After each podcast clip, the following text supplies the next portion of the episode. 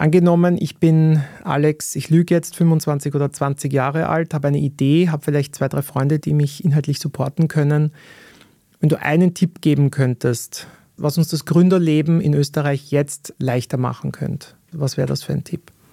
Also ich würde mal davon ausgehen, dass du in dem Alter entweder mitten im Studium oder am Ende deines Studiums bist, vielleicht auch aus der HTL raus bist und erste Berufserfahrung gerade sammelst. Ich würde dir in dem Stadion raten, noch das geschützte Umfeld von Hotel Mama zu nutzen.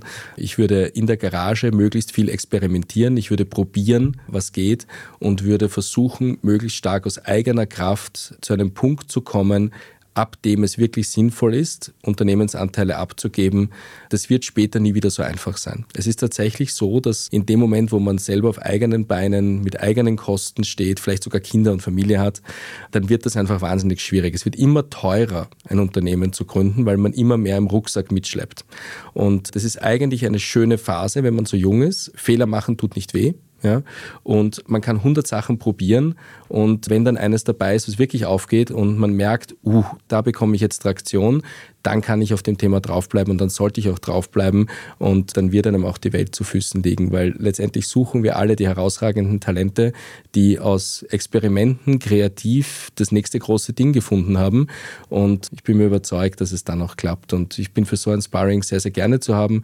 Ich habe viele Gründer, die ich über Jahre gekannt habe, bevor wir investiert haben und mag das auch, einfach in einem ganz natürlichen Austausch, dass ich immer wieder hier in Kontakt bin.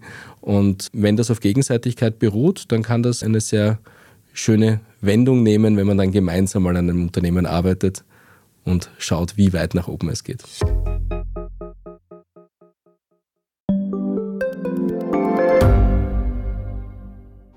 Reicht mein Gehalt für ein gutes Leben? Sind Sneaker und Uhren ein gutes Investment? Wie viel kostet eine Scheidung?